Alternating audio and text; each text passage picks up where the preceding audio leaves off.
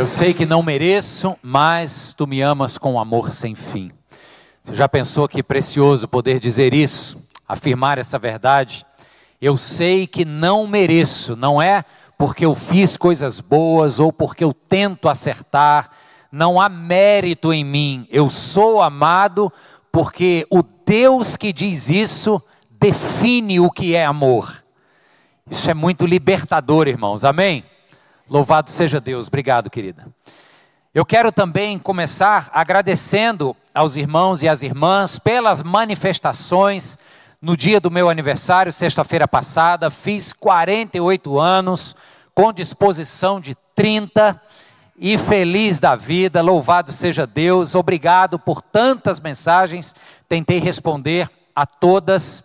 E se eu não conseguir, me perdoe mas deixo aqui registrado o meu abraço e agradecimento coletivo.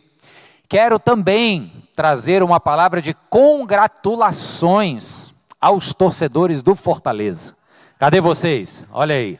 Porque segundo lugar, gente, é um grande feito, é uma grande conquista. O povo fica chateado porque queria o primeiro, mas vice-campeão sul-americano. Agora, Ontem o Ministério de Jovens e Adolescentes botou um telão, a garotada veio assistir, torcer, e eu fiquei sabendo que tinha torcedor do Ceará infiltrado no evento só para secar. Foi o que disseram aqui, viu? Não tem uma coisa não tem a ver com a outra, né? Mas eu precisava dizer isso. Bem, quero te convidar a ficar de pé e nós vamos ler juntos o livro do Gênesis, capítulo 6.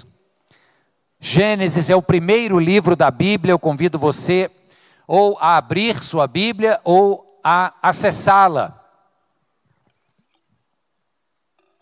Gênesis 6, do verso 9 ao 14, nos diz assim: Noé era homem justo, íntegro entre o povo de sua época. Ele andava com Deus. Noé gerou três filhos: Sem, Cã e Jafé. Ora, a terra estava corrompida aos olhos de Deus e cheia de violência.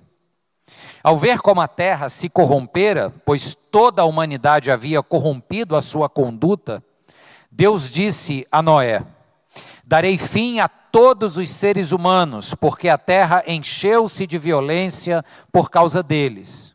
Eu os destruirei com a terra.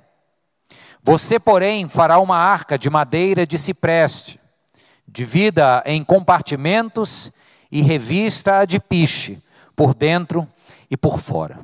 Eu vou parar aqui a leitura, vamos orar juntos?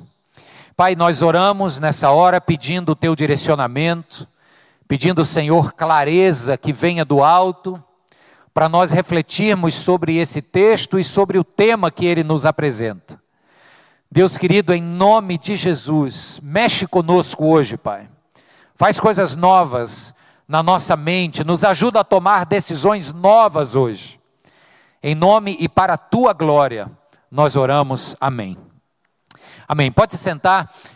Queridos, por isso eu quis agradecer, congratular o a equipe tricolor e os seus torcedores antes da leitura do texto, porque eu confesso que depois dessa leitura não tem mais espaço para piada, para graça. Normalmente um pregador, ele gosta de trazer a título introdutório uma história, às vezes de cunho pessoal, alguma anedota, algo que quebre o gelo e que nos aponte para o tema que vai ser tratado.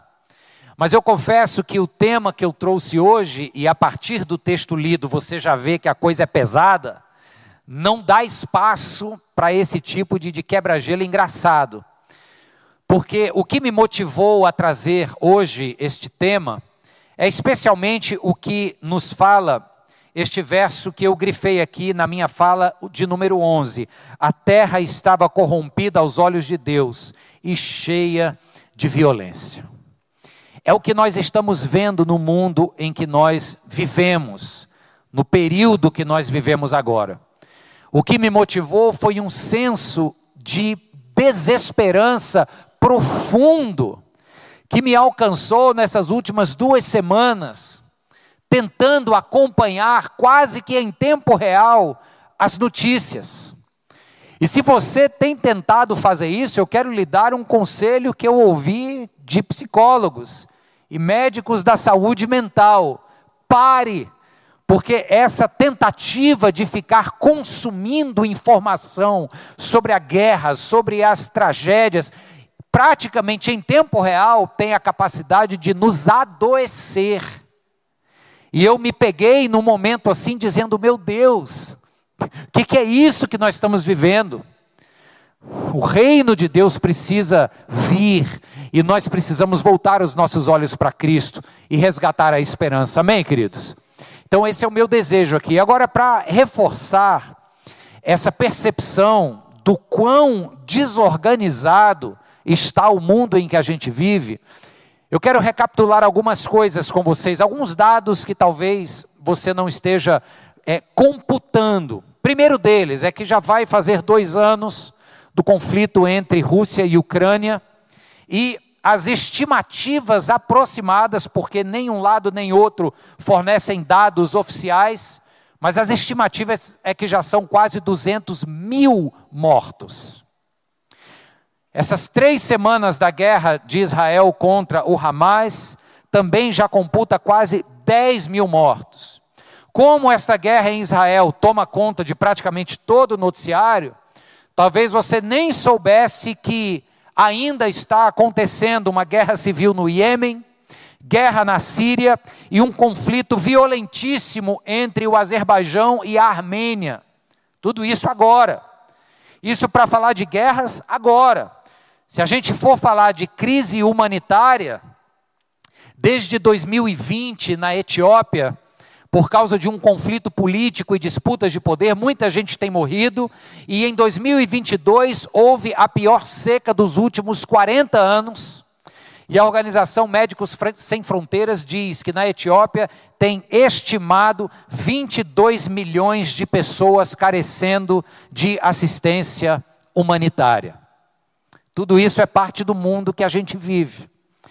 As guerras do passado, teve gente perguntando assim, é, pastor, a guerra de Israel é um sinal do fim dos tempos?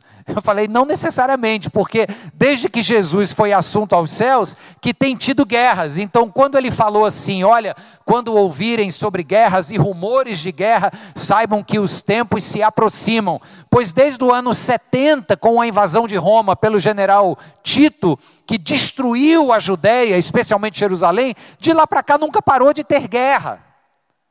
Então, nós já vivemos no que a Bíblia nos chama de últimos dias, desde a assunção de Cristo. Então a gente está aqui computando conflitos para falar das maiores, Primeira e Segunda Guerra Mundial, o fim do Império Otomano no final da Primeira Guerra Mundial, que foi um império muito longo e muito violento. Na Segunda Guerra Mundial se registram os maiores números de baixas humanas, mortes. E nós vivemos, infelizmente, outro período marcado por guerras violentas. E o problema hoje, eu não diria que as guerras de hoje são mais ou menos violentas do que as do passado, mas o que tem hoje que faz o conflito ser muito pior aos nossos olhos é o acesso à informação. Uma coisa é você saber que está tendo uma guerra lá no Azerbaijão contra a, a Armênia e você fica sabendo, outra coisa é chegar no seu celular sem que você tenha desejado aquilo, mas pipocou ali no teu feed uma imagem de bebês assassinados. E chega quase que em tempo real. Então eu ouvi um professor da USP sobre ciências políticas falando que a tra grande tragédia dessa guerra agora é que ela não é apenas o conflito de, de forças militares, ela é também uma guerra de informação. É quem está mandando a informação mais rápido e com o viés ideológico que se quer colocar. E isso mexe com a opinião pública. É ou não é, gente? Agora vamos sair dos extremos aí do mundo em guerra, vamos vir aqui para o nosso país. Eu não sei quando começou essa mania que até então a gente só ouvia falar que acontecia nos Estados Unidos tiroteio em escola. Pois no Brasil, eu fiz uma pesquisa só em 2023, somente nesse ano. Me permitam aqui, em nome da realidade narrar, ou pelo menos pontuar, algumas datas de ataques com armas em escolas. 13 de fevereiro, em Monte Mor, em São Paulo. Bombas incendiárias jogadas por adolescentes. Ninguém morreu. 27 de março, em São Paulo, foi aquele evento onde as professoras foram esfaqueadas. Uma delas faleceu. 5 de abril, uma tragédia em uma creche em Blumenau, Santa Catarina. Não precisa falar nada, só de você saber que tem o nome creche, a coisa já fica muito grave. Depois, 12 de abril, um atentado na zona rural de Farias Brito, aqui no Ceará, sem mortes, mas igual menos, igualmente perigoso. 11 de abril, atentado à faca em Terra Santa, Goiás. 19 de junho, duas mortes em uma escola em Cambé, no Paraná. 10 de outubro, uma escola particular em Poços de Caldas, Minas Gerais. Não é só no sistema público, onde se imagina que os alunos estão mais convivendo com violência. Escolas particulares. 23 de outubro foi o, o mais perto da gente aquele adolescente muito perturbado do juízo assassinou uma menina, feriu outros três e está preso. Nos Estados Unidos, tem um site só para cadastrar esses episódios. Chama-se gunviolencearchive.org. Eu fui tentar ver para contar quantos tinham sido, perdi as contas. Só em 2023 atentados com arma de fogo ou armas brancas. O último foi no estado do Maine. 18 pessoas mortas num ataque com um rifle automático. Então, diante disso que a gente está conversando aqui, e você não me leve a mal, em pleno domingo, eu estou tá trazendo esse assunto, esta constatação tão indigesta, mas eu acredito que isso é necessário, irmãos para a gente perceber o mundo que a gente vive e que postura Deus espera de nós. E mais, o que é que nós precisamos para não adoecer num momento como esse? Porque esse momento, para mim, faz reverberar o verso 11 no capítulo 6 de Gênesis que acabamos de ler. A terra estava corrompida aos olhos de Deus e cheia de violência. Como a gente sabe que Deus não vai mandar outro dilúvio agora, diante de uma constatação dessa, é como se alguns aqui, na mais, no mais legítimo e honesto sentimento, dissesse para Deus: Senhor, volta logo. Volta logo, Senhor, bota um fim, um ponto final nisso tudo, porque está difícil, irmãos. Nós ouvimos falar sobre tudo isso e, de certa forma, ouvimos de uma perspectiva confortável. Estamos sentados e Deus nos livre, não tem ninguém aqui sofrendo diretamente com esta guerra e com os atentados com armas e crises humanitárias mundo afora. Mas tem muita gente sofrendo no mundo em que nós vivemos. Está claro, irmãos? Aí o texto nos apresenta Noé e diz que ele era um homem justo. Se tem uma marca de Noé, esta marca foi a obediência. Ele diz aqui, na sequência do capítulo 6, indo até o capítulo 7, diz que Noé foi um paradigma de obediência em sua época. Veja só, capítulo 6, 22 diz que Noé fez tudo exatamente como Deus lhe havia ordenado. Capítulo 7, verso 5: E Noé fez tudo o que o Senhor lhe havia dito. Capítulo 7, versos 9 e 16: Noé trouxe pares de animais para a arca, abre aspas, como Deus havia ordenado a Noé. Então, Noé foi esse paradigma de obediência. Porém, existe uma discussão entre os rabinos do judaísmo que estuda o livro de Gênesis há muito tempo, há mais tempo do que nós cristãos estudamos, que eles se questionam se a obediência de Noé apenas foi suficiente. Eles dizem que não. Sabe por quê? Porque diz que Noé foi íntegro, foi justo, mas salvou apenas a ele e a sua família. E a pergunta que esses rabinos fazem é: que tipo de influência o Noé não teve na sociedade para que todos perecessem? É interessante isso, eu não sei se você já tinha pensado assim, porque normalmente para nós, como Noé é um símbolo de obediência e de integridade e de justiça, a gente coloca ele no, na cadeira do herói. E de fato, nesse sentido, sim. Mas vale o questionamento. Num mundo que se dissolvia de tanta impureza, promiscuidade e, sobretudo, violência, qual foi a diferença que a justiça e a integridade do Noé resultaram e fizeram em seus dias? Aparentemente nenhuma, porque todo mundo morreu. Então, pensando nisso, tem uma característica do idioma hebraico muito interessante, porque a gente associa o Noé à obediência. Mas você sabia que no hebraico o verbo obedecer é o mesmo verbo, é a mesma palavra em hebraico para ouvir. No capítulo 6 do livro de Deuteronômio, tem a famosa oração de Deus, é, de, do povo para com Deus, que fala-se o Shema Israel, ouça Israel. Pois esse verbo Shema, na grande maioria em que ele aparece no Antigo Testamento, ele é traduzido por ouvir. Mas existem quase 93 ocorrências do mesmo verbo Shema, que significa obediência. Por que isso? Porque, na verdade, as traduções possíveis para o verbo Shema são escutar, ouvir, atender, entender, internalizar e dar uma resposta depois de uma reflexão. Então, olha como faz sentido aqui, ó. O sujeito ouve, no que ele ouve, ele avalia, ele pesa na balança, ele usa da sabedoria que Deus lhe deu e ele resolve obedecer ao mandamento que ouviu. Faz sentido?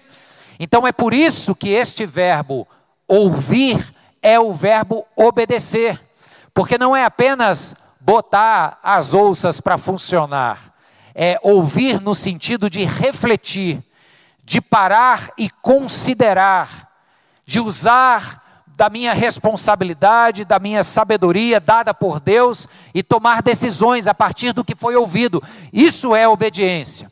Então, eu cito aqui para vocês agora as palavras de um rabino que eu sempre gosto de lê-lo e frequentemente trago ele aqui, que é o rabino Jonathan Sachs. Ele diz assim, ó: Deus não requer de nós obediência cega. Se ele buscasse uma submissão sem sentido à sua vontade, ele teria criado robôs máquinas ou pessoas geneticamente programadas que respondessem automaticamente. O que Deus quer não é pessoas que obedecem cegamente. Ele quer pessoas maduras, que refletem com sabedoria, que tomam a sua decisão e que escolhem fazer a sua vontade. Faz sentido isso para você, irmãos? Sim ou não? Então, quando você lê a palavra de Deus e você entender que nesta palavra tem algo a que você deve a obediência, saiba que Deus não quer que você obedeça sem pensar. Você reflete sobre aquilo. Você pensa, você usa a razão e a sabedoria que Deus te deu e chegue à conclusão que aquilo ao qual Deus está dizendo não e quer que você obedeça, não é aleatório, não é impositivo, não é tirano. É fruto de um Deus que lhe ama e porque lhe ama estabelece limites. E aí, ouvindo isso, entendendo e discernindo, e sobretudo confiando nele, a gente obedece. Amém, queridos? Por isso que esses rabinos dizem que então não podemos colocar o Noé na cadeira do herói. Quem tem que estar na cadeira desse herói é o Abraão, eles dizem. Por quê? Aí veja só que semelhança, eu nunca tinha prestado atenção nisso. Para Noé, Deus diz assim: a perversão da humanidade chegou no ápice, eu vou derramar chuva do céu e vai inundar tudo, e eu vou refazer do zero. Sabe aquela história de apertar o, o botão para zerar, tipo reset? Vou zerar tudo. E o Noé simplesmente obedece, ok, mas ninguém é salvo. É onde se questiona que ele não tenha feito a diferença. Contudo, para Abraão tem um episódio parecido. Deus olha para uma região onde se destacavam duas cidades pela sua violência e impiedade. Quais eram os nomes dessas cidades? Quem lembra? Sodoma e Gomorra. E Deus diz mais ou menos a mesma coisa. Ele diz assim: Olha, a violência e a impiedade destas cidades me subiram aqui a paciência. Eu vou mandar outra chuva, mas agora não vai ser mais de água, não vai ser dilúvio, vai ser uma chuva de enxofre de fogo. Disse isso para Abraão através do anjo. E sabe o que, que Abraão faz?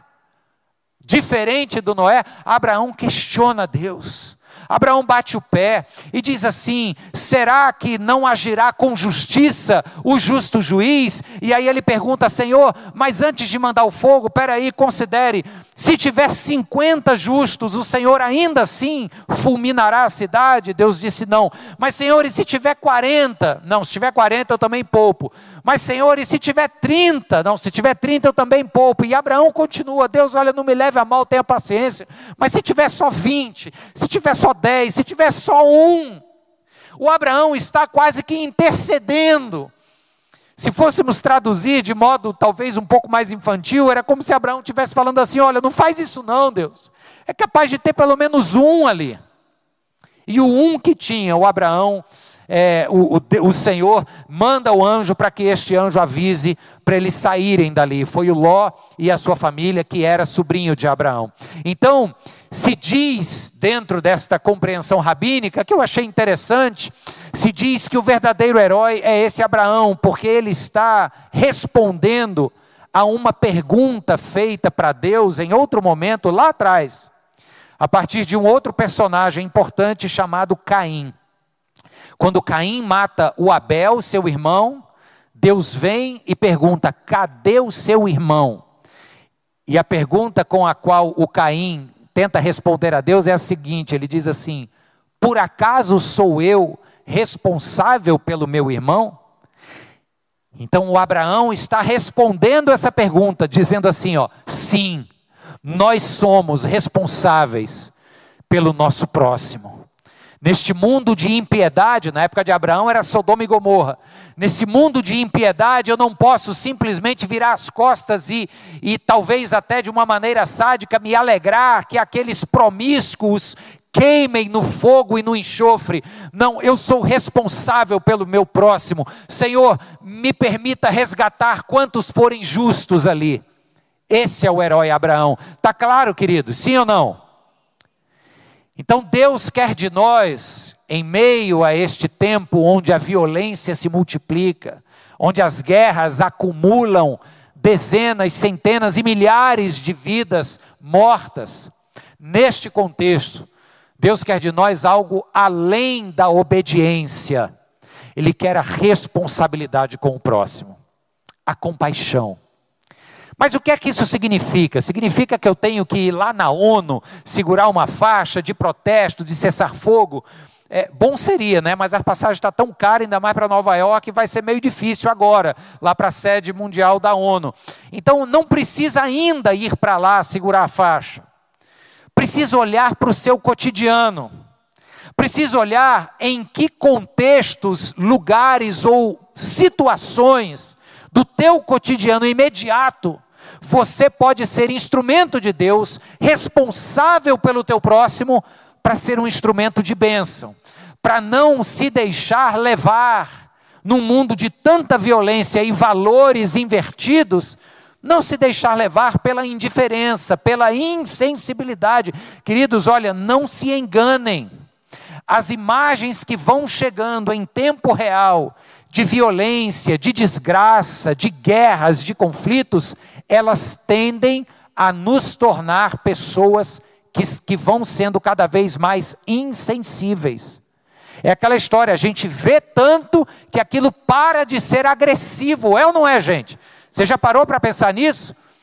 Se você vê muito, aquilo cai numa certa normalidade banal que rouba da gente a capacidade de empatia, de nos solidarizar, de doer a alma. Então, Deus está dizendo: olha, além da obediência, isso é pressuposto para o meu povo.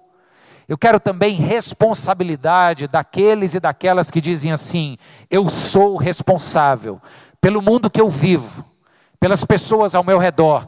E aí, como você não vai ter condição, provavelmente, de ir protestar longe, de ir agir longe, haja aqui e agora. E para mim, um grande exemplo desta responsabilidade na prática foi narrada por Jesus no Evangelho de Lucas, no capítulo 10, quando os seus interlocutores, ouvindo de Jesus sobre o mandamento de amar o próximo, de perdoar o próximo, os seus interlocutores perguntam: ok, mas quem é o meu próximo? E aí Jesus conta uma história. E essa história é conhecida por nós como a parábola do bom samaritano. E Jesus vai contando e ele diz assim: Olha, tinha um homem que descia pela estrada que liga Jericó a Jerusalém.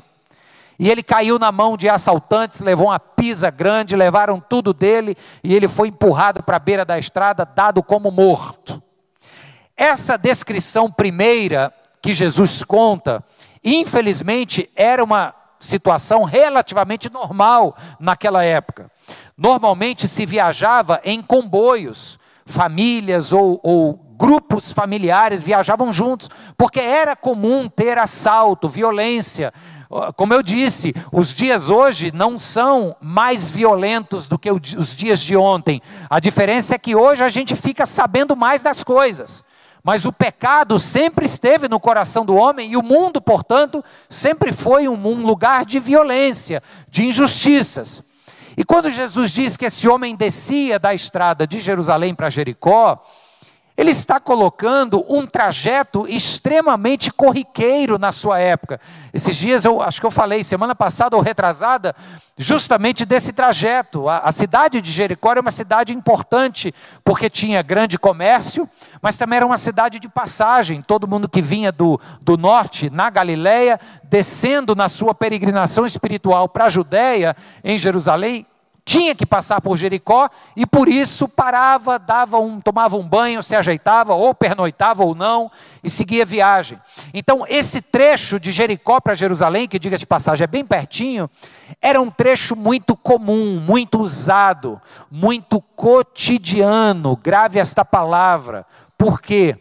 Porque a imagem que Jesus está passando para aqueles que a quem ele conta a história do bom samaritano, é a imagem do nosso cotidiano. Jesus dizer que o sujeito ia de Jericó para Jerusalém ou vice-versa, nesse trajeto, é a mesma coisa dele dizer para a gente que nas nossas idas e vindas, no nosso cotidiano, da casa para o trabalho, do trabalho para a padaria, da padaria para a casa de volta, ou para a faculdade, ou para a escola, ou para onde for, nas nossas idas e vindas, no nosso cotidiano, coisas acontecem. E então Jesus introduz o próximo personagem. Ele diz: Vinha por aquela estrada um outro homem que era samaritano. E esse é o grande ponto da história que Jesus quer falar para os judeus que o ouviam.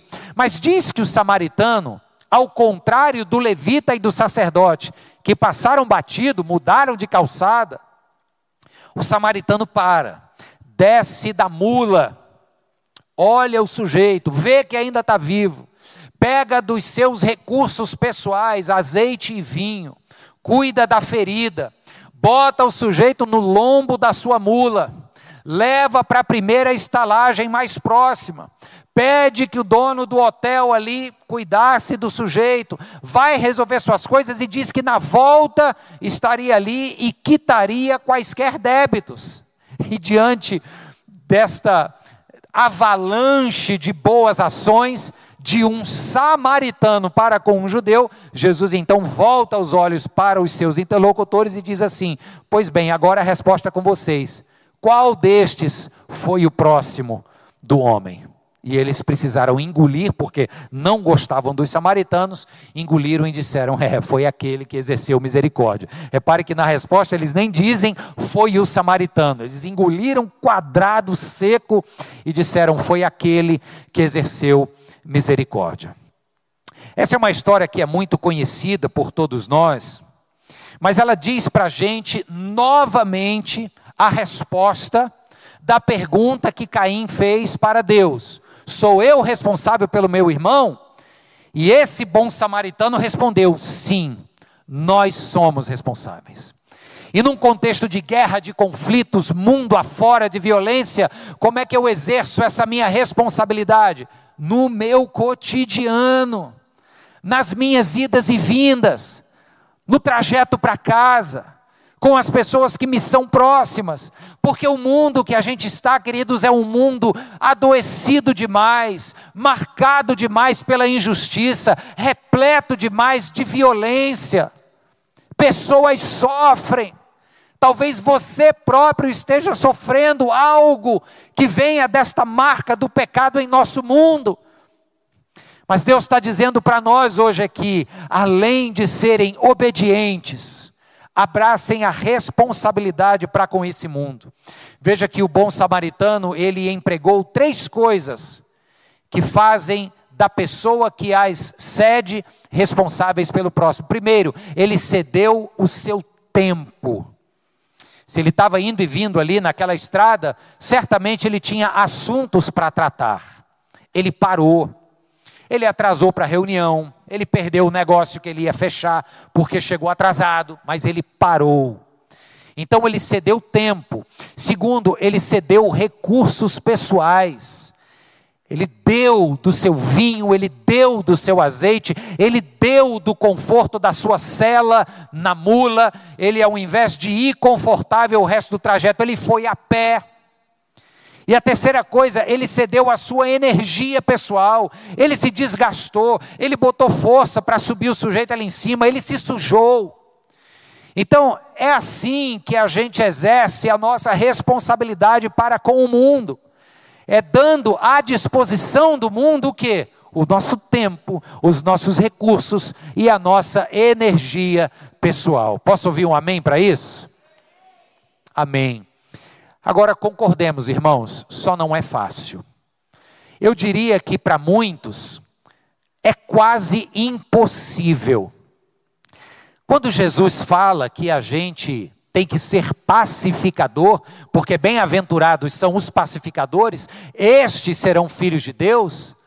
A gente pensa, se formos honestos, a gente vai pensar o seguinte: será que eu estou sendo pacificador nas minhas palavras? Ou com as minhas palavras eu tendo a colocar mais lenha na fogueira. Alguém vem me contar uma situação, a minha reação na resposta traz paz ou fomenta a fofoca? Jesus disse: Isso não é ser pacificador. E quando Jesus diz que a gente tem que virar a face quando leva um tapa na outra, é difícil, irmãos. E como eu disse, para alguns, se bobear, para quase todos, beira o impossível. Então não é fácil, não é fácil.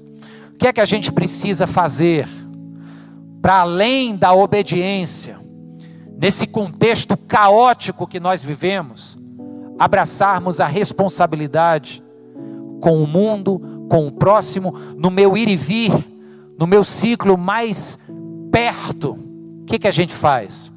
Duas coisas. Antes, deixa eu dizer o quanto isso é difícil. Me permito aqui trazer um exemplo pessoal de total e vergonhoso fracasso. Vou admitir um fracasso para vocês.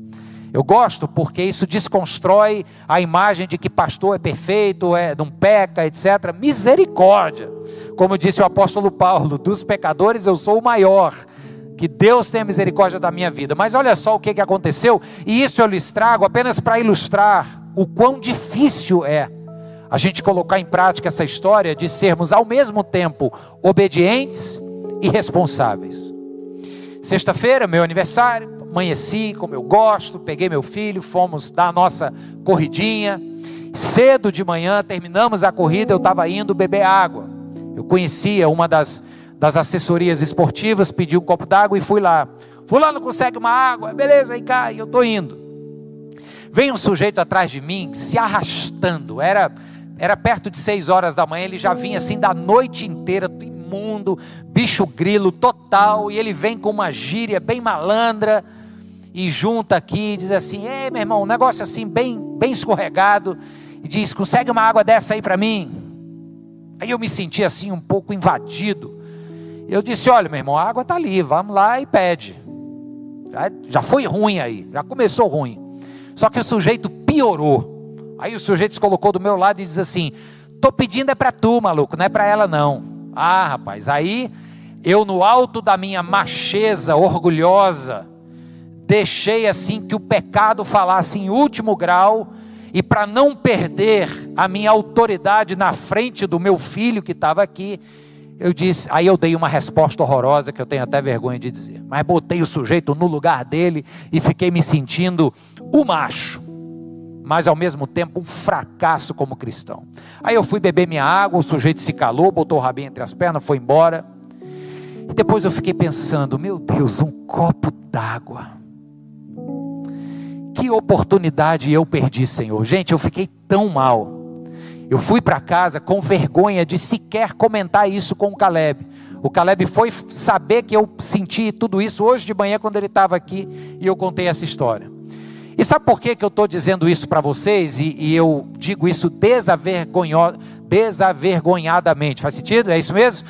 Sem nenhum pudor. Sabe por que, que eu digo isso? Porque isso é para reforçar que sermos discípulos de Jesus, que obedecem, e que assumem uma responsabilidade com o mundo é difícil e beira o impossível.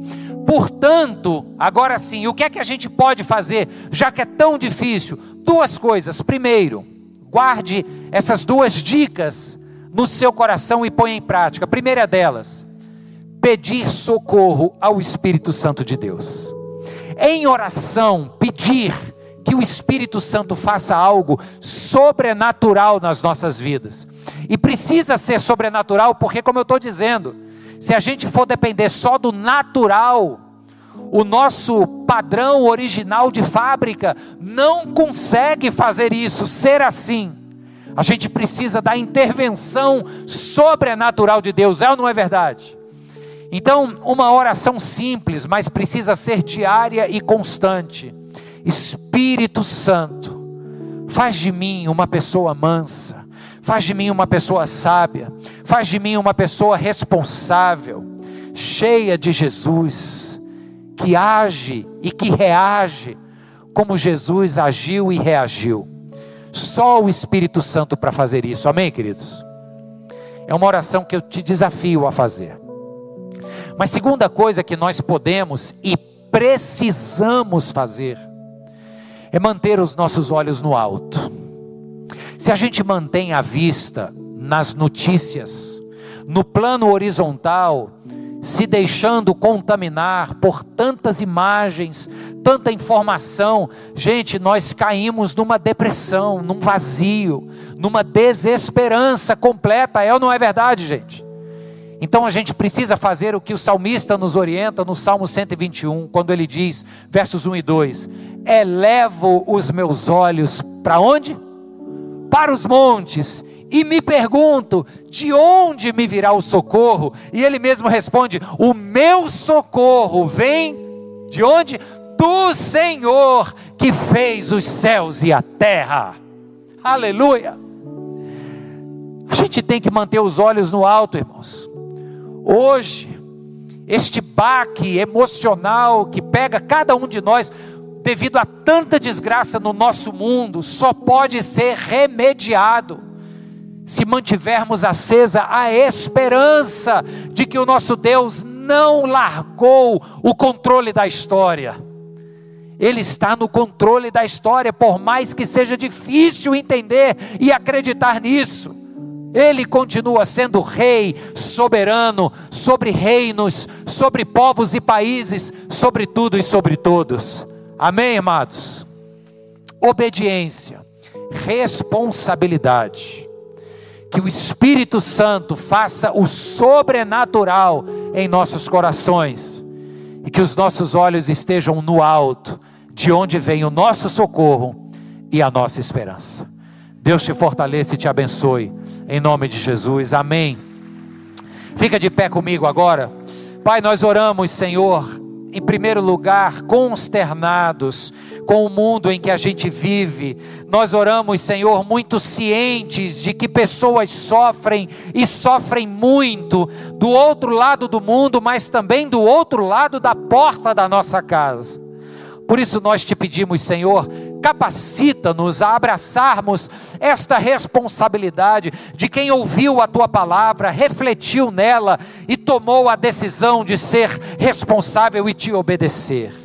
Em nome de Jesus, faz de nós um povo, Deus, que realmente faça a diferença no nosso mundo. Faz de nós, Senhor, homens e mulheres cheios de compaixão, de empatia, que abraçam, ó Deus, este mandamento de amarmos o próximo, sendo responsáveis pelo nosso irmão.